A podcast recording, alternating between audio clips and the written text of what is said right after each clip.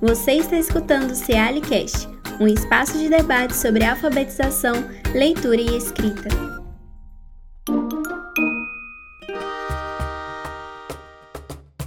Bem-vindos, ouvintes do CEALICast. Meu nome é Maria Gorete Neto. Eu sou professora na Faculdade de Educação da UFMG, no Departamento de Métodos e Técnicas de Ensino. No episódio 32 do CEALICast, nós conversamos com a professora Natália Braz sobre educação escolar indígena. A professora Natália, ela é da etnia Pataxó e mora em Açucena, na aldeia Jeru, do CUNAM. E hoje nós vamos dar continuidade a essa discussão super importante sobre educação escolar indígena e eu espero que todos que estejam aí nos ouvindo desfrutem bastante dessa discussão que nós vamos ter aqui junto com a Natália. Natália, falando ainda um pouquinho da questão do território, da terra indígena, e na relação com a educação, a gente observa, né, e você disse isso no, no episódio do Cialicast 29, né, que é, a educação escolar indígena ela se dá em diferentes espaços, né, não só dentro da escola, mas na roça, dentro do movimento indígena. Como é que você, né, é, pode explicar para nós, né, esse PL 490 e a formação né, de novas lideranças indígenas né, e o papel disso dentro da escolarização. Esse PL 490 para nós é um grande impacto, né, para os povos indígenas, porque o território para nós ele é sagrado, né? Então o território ele é além né, de apenas uma terra, né? A gente, os povos indígenas ele está conectado com o território, ele está conectado com a terra, com as matas, com os rios, né? E tem essa importância muito grande para a gente dentro da espiritualidade indígena. A gente fala que sem a terra, sem as matas, sem os rios, não existe os povos indígenas. E se os povos indígenas acabar, isso acaba também. Se as matas acabarem, os rios, os povos indígenas também acabam.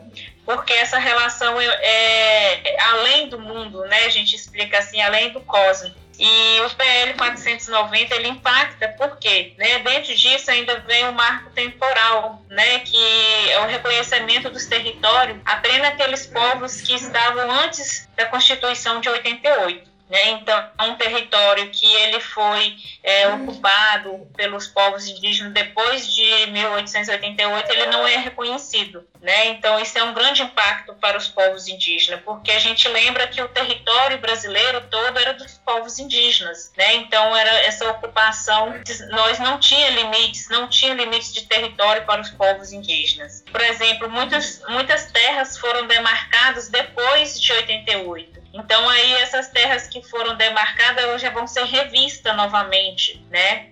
E quem ocupou o território depois também não será demarcado. E o PL 490, ele além de né, tá revisando também os territórios que já foram demarcados, impedindo novos territórios que sejam demarcados, ele abre os territórios indígenas para as grandes mineradoras, né, para o extrativismo, então aí vai ser um impacto maior né, para os garimpeiros, madeireiros, está entrando dentro das áreas indígenas para estar tá explorando os territórios, né? Então, assim, é, o governo alega que há povos que precisa levar o desenvolvimento para as comunidades indígenas, mas qual é esse desenvolvimento? A destruição da natureza, é deixar os povos indígenas sem território, sem acesso às políticas públicas, como ainda tem muitos povos que não têm acesso, né? Que o de interesse a gente vê o que é o interesse deles, né, que é do agronegócio, é das mineradoras, a exploração dos territórios que ainda tem pedras diamantes e outras riquezas minerais, né? Então a gente vê isso, é isso que eles querem explorar.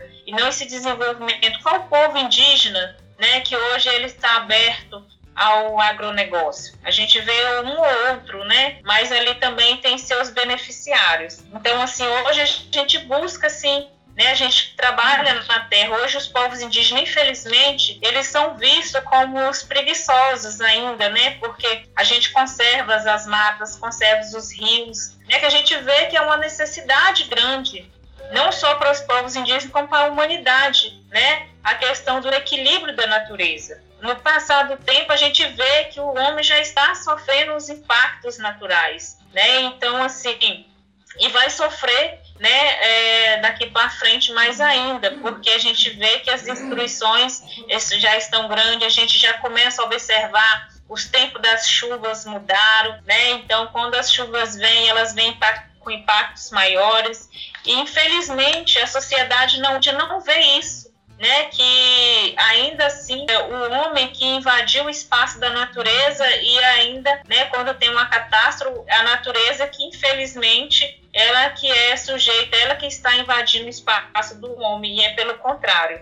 Então assim, eu vejo que a gente precisa muito ainda lutar né, para que esse PL 490 que não seja aprovado, né, que, e a gente vê, a gente que acompanha aí as lutas, a gente, por exemplo, não te, podemos estar em Brasília porque infelizmente a nossa comunidade está passando por uma pandemia, né, que todos foram infectados na nossa comunidade, a gente está totalmente isolados, né? E mesmo com a vacina a gente ainda foram, fomos contaminados, mas assim a gente vem construindo, né? A gente vem acompanhando pelas redes sociais a luta, né? E a gente vê que infelizmente o mundo político ele é muito devastador, né? A gente que acompanha a luta da nossa companheira Joênia lá no Congresso, são poucos, né, aliados que ela tem que consiga colocar para eles qual que é a devastação dessa PL 490, porque eles só mudaram os nomes, né? Que é 490, mas é, é, é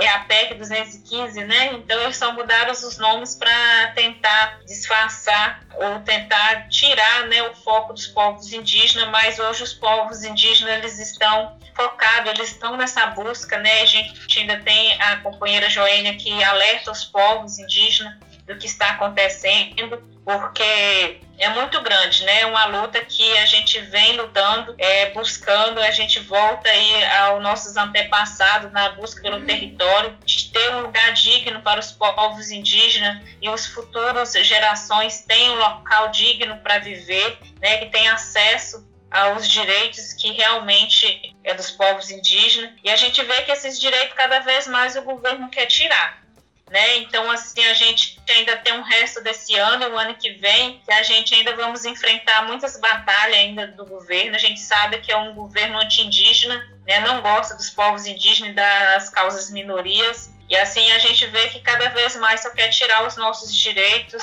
é, e tirando de pouquinho a pouquinho para tentar né, ver se eles querem né, colocar que os povos indígenas como qualquer outro povo não índio, né? Então, eles querem acabar com os povos indígenas, mas isso eles não vão conseguir. E a gente traz isso para essas lutas, a gente traz para dentro da escola. Né? A gente fala que as nossas crianças, desde cedo, o movimento da escola indígena está dentro do movimento indígena. Porque foi a partir do movimento indígena que criou a educação escolar indígena. Então, e dentro das escolas, a gente traz nessas lutas os avanços que as escolas que a comunidade indígena tem e teve no decorrer da educação escolar indígena e a gente traz isso para as nossas crianças, né? Porque eles precisam aprender, eles já aprendem desde cedo, eles já estão dentro do movimento. Né? E a escola traz isso, esses relatos. A gente traz a partir dos registros, né? Porque a gente faz com que as crianças registrem, eles próprios sejam construtores das suas histórias, né? O que eles estão vivendo. Então, através do desenho, através dos textos, eles trazem essa vivência todinha que faz parte da escola indígena, que é isso que a professora falou. A educação, o ensino da indígena, ele não está dentro das quatro paredes, né? Ele está debaixo do pé de um angico, ele está ali no ritual, ele está no movimento indígena, ele está ali, é, na cabana, ele está na roça, né? Então na colheita ali, então tudo o que envolve as atividades indígenas é, é o ensino é a nossa educação escolar indígena, né? Então aqui quando a gente vai fazer o mutirão, a gente ainda conserva muita questão do mutirão, que é o cultivo das roças, né, em mutirão. Então junta as famílias, eles fazem, né, o, é, o mangute, que a gente fala que é o almoço, e todas as famílias vai ajudar o roçado de cada um. Se hoje a roça é minha, é, toda a comunidade ajuda, aí da, do próximo é do cacique, e assim vai, né? Vai ajudando nos roçados. Por quê? O que uma família leva uma semana para plantar o seu roçado, que é o preparo, o plantio, quando se faz o mutirão, né, rapidinho se faz. E as crianças estão ali, né? As crianças vão na roça, elas ajudam a plantar, elas ajudam a colher, né? Elas vão lá levar uma água para os, os adultos que estão plantando ou estão capinando. E ali eles estão aprendendo, aprendendo qual é o tempo certo de plantar, o tempo certo de colher. Aí quando vai para o rio, né, ali eles também estão aprendendo a pescar. Aqui a gente ainda é contemplado um córrego, né, que a gente é muito próximo da aldeia, que onde que a gente morava em Carmes não tinha rio. É, então assim a gente quando veio para cá, é, para o Parque Rio Corrente, a gente veio em busca disso, né, um contato melhor com a natureza, para que a gente pudesse viver a nossa vivência né? É, não é tão frio como Carmes aqui, né?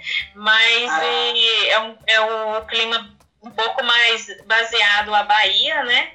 Então, assim, os nossos mais velhos, a comunidade se adaptou muito rápido. Tem o riozinho, temos a mata. Então, assim, quando nós viemos para cá, a gente pôde realmente vivenciar o que é a cultura pataxó, né? A gente vivenciar ainda o que os nossos mais velhos ensinava, o que é o processo de luta, porque eu falo assim que quando a gente cresce num território que já é demarcado como Carmésia, a gente não sabe o que é, é uma luta, né? A gente quer buscar por um direito. E quando nós viemos aqui para o território, desde pequenininhos os meninos já aprenderam a lutar né, pelo um território. Então, assim, e isso eles, é uma bagagem, né? É um processo histórico que eles vêm, que a gente vem trazendo dos nossos mais velhos, ensinando. A gente sabe que não é fácil a demarcação de um território. E a gente está nessa luta aí há 10 anos mas a gente vai aprendendo, né, os jovens, a gente vai formando as crianças, os jovens para nesse processo de novas lideranças, né, de buscar pelos seus direitos, de lutar pelos seus direitos, mesmo que, que a gente tenha né, conquistado, que a gente não possamos deixar de ajudar os próximos. Então, Natália, a gente já está encaminhando para o nosso para nossa finalização, né, do nosso episódio de hoje. Eu queria que você falasse um pouquinho né, da educação escolar indígena em nível superior. Né? Quais são ainda é, os desejos e os desafios dos povos indígenas? Né? E como é que nós, que estamos na universidade, né, podemos contribuir né, com essa luta? Né? Sim, então, a, a educação, né, o ensino é, superior foi uma conquista né, dos povos indígenas depois do magistério a gente conseguiu o curso de licenciatura indígenas, né? Hoje cada ano vem formando turmas, né? Que ajudou muito as comunidades indígenas. É, só que a gente ainda dentro do estado de Minas, né? A gente vem num diálogo ainda que a gente ainda é muito que eu falo assim, os professores indígenas têm mais que estar tá aperfeiçoando, né? E são poucos dos professores indígenas que estão atuando que conseguem passar né, no processo de licenciatura da UFMG. Então, assim, como é um, um curso né, regular, mas que ele abre espaço para todos os povos indígenas possam estar concorrendo, então há muitos ainda que, até mesmo pouco tempo, a gente teve uma, um diálogo entre a comissão, que há muitos professores que não têm formação ainda né? Então aí a gente vem nessa construção da secretaria junto com a FMG para a gente pensar é, de como esses professores que já estão atuando, que não têm formação, possa ter né, ter acesso a essa formação. Então a gente a gente ainda vem conversando, né, a gente ainda vem dialogando, pensando, né, no como que essas pessoas ainda possam ter acesso mas ajudou muito as comunidades indígenas, né? Eu mesmo eu passei pelo curso de licenciatura. Antes eu fiz o magistério, né? O magistério ajudou muito dentro do meu trabalho, não só o meu trabalho, como dentro da comunidade. Quando eu já entrei na licenciatura, também já tinha, né, um amplo conhecimento e ajudou muito a minha comunidade né? Então, assim, só que a gente ainda precisa ter mais formadores, mais profissionais possa estar passando pela licenciatura. E antes o ensino médio, é, o magistério era para quem não tinha o ensino médio completo. E hoje a gente já pensa um novo magistério, né? Porque hoje dentro das comunidades indígenas tem muitos que já terminaram o ensino médio, mas não tem nenhuma formação ainda e está atuando dentro das salas de aula. E então a gente pensa num novo magistério, né, que possa estar tá atendendo aos profissionais que já são formados, né, porque o próprio Estado hoje ele cobra das, dos professores indígenas uma formação, né, então a questão da valorização do profissional porque para trabalhar nos anos iniciais precisa ter o magistério e só a licenciatura não, não é o suficiente para que os professores que eles possam estar tá atuando nos anos iniciais. Então, a licenciatura é mais para os anos finais, né? E para mim, eu ainda tenho magistério, mas tem muitos colegas que não têm magistério. Então, aí a gente vem pensando, né, nessa formação que é importante porque há uma cobrança né, para a questão da valorização do profissional. Então, a gente precisa ter essa construção, né, eu acho, é, pensar né, como que esses professores vão ter acesso, porque ajuda muito, né? Principalmente não só na situação pedagógica, né, do ensino, uma formação que uma seja formação continuada, específica, né? Específica, e continuada, específica, né? bem isso. Porque isso, é, porque é precisa é, dar continuidade. Não é qualquer licenciatura, né? A gente Isso. também tem os programas de pós. Estou te aguardando para pós, hein? A gente tem os programas de pós-graduação, mestrado, doutorado, né? Que a gente espera. Quando a gente tem filho, é difícil durante. né? Mas é, sempre pensando na questão do específico, né? A escola indígena é Sim. específica, então a gente precisa de magistério e licenciatura específica, né, para atuação nesses contextos, né? específica para os povos indígenas. Sim, então a gente precisa ainda construir, né? A gente tem o FMG nessa parceria e hoje a gente precisa construir novamente essa parceria que antes tinham, né? Entre o FMG, a FUNAI, né? É, na época era a CESAI, né? E o IEF que ajudou na formação dos magistérios e agora na licenciatura que eles não entraram mais né, como parceria, mas a gente ainda precisa construir essa parceria para a gente ter essa formação específica para os povos indígenas, né? Até mesmo porque a gente precisa né, estar fortalecendo, estar buscando os conhecimentos, né, novas metodologias para estar ajudando né, é, fortalecendo as nossas, para dar um ensino melhor para as nossas crianças, né? Hoje a gente, dentro do processo de educação, a gente fala que hoje já temos os formadores, né? O meu esposo mesmo, ele é formado em agrônomo, né? Formou pela FMG, e estudou dentro das escolas indígenas, né? Saiu da escola indígena. É, a gente tem, eu tenho colega também que é a Mainara, eu acho que muitos viram falar, que é médica, né? Formou, saiu dentro da escola indígena, né? E infelizmente ainda há esse preconceito com as escolas indígenas, né? Que a fala assim, ah, só ensina a língua indígena, né? Mas não, a gente tem esse preparo das nossas crianças, né? Do nosso ensino para o ensino lá fora. É aquilo que Canati fala, né? Um pé na aldeia, um pé no mundo, né? Porque a gente precisa fortalecer, precisa trabalhar a nossa história, a nossa vivência, a nossa realidade. E a criança também precisa conhecer o mundo lá fora, né? Então, que ele um dia vai lá para fora fazer uma faculdade, né? E retornar, a gente espera que ele retorne para nossa comunidade, trazendo um retorno. Como a gente já temos muitos, né? Que estudar lá fora e hoje está tendo um retorno, né? É, aqui também a gente tem a nossa a enfermeira, né? Ela não tá, ela formou, né? Dentro dos cursos que a UFMG abriu espaço para os indígenas estar fazendo, né? E hoje ela não trabalha com a gente, mas ela trabalha nos machacalis, né? A Caipunã. Então, assim, vem trazendo esse retorno para as comunidades, fortalecendo o movimento, né? Retornando com o seu conhecimento. Então, assim, é uma troca de conhecimento que a gente vê que é, é muito válida, é muito grande, é enriquecedor. Né? Então, assim, a gente vê que o processo de educação começa aí, né? Que desde pequenininho a gente vai fomentando novas lideranças, novos jovens, que no futuro eles possam retornar e trazer e contribuir com a comunidade, né? Trazendo o seu retorno. Bom, Natália, é, eu queria te agradecer Verdade.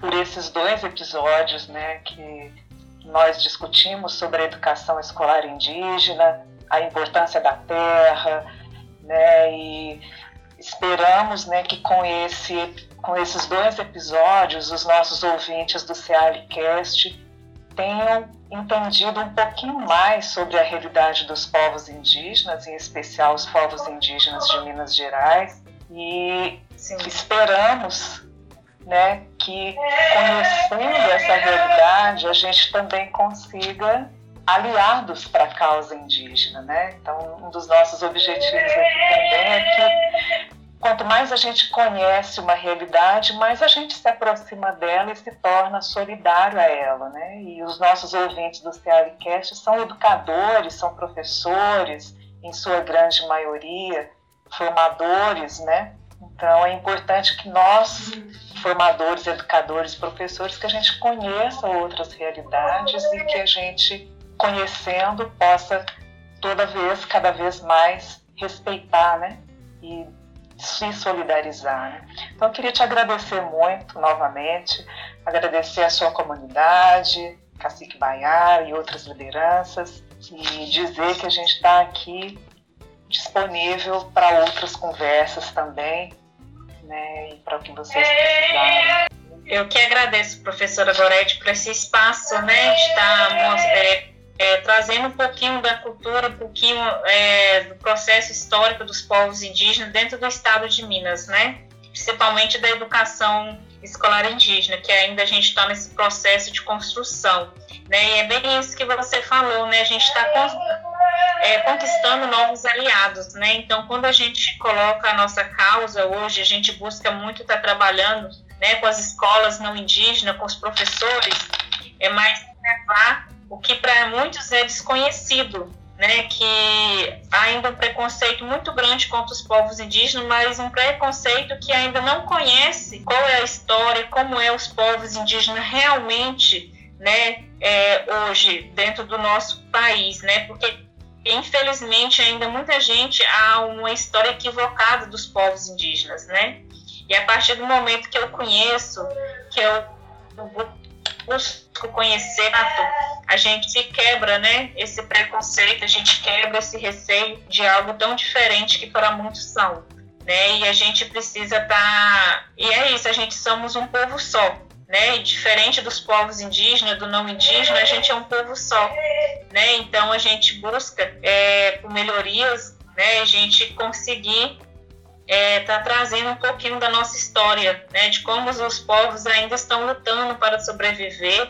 E a gente temos mais de 200 povos no país, né, que tem realidades e línguas diferentes. Então a gente, é, se a gente for conhecer cada um, é, vamos perceber que são histórias diferentes, né? São é, culturas diferentes. Há uma diversidade histórica dentro dos povos indígenas, mas que enriquece também né, o nosso país é, juntamente com outras culturas que tem dentro do nosso país.